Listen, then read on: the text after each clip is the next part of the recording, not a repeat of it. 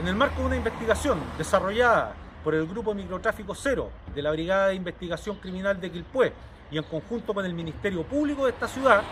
el día de ayer se logra desarticular un clan familiar,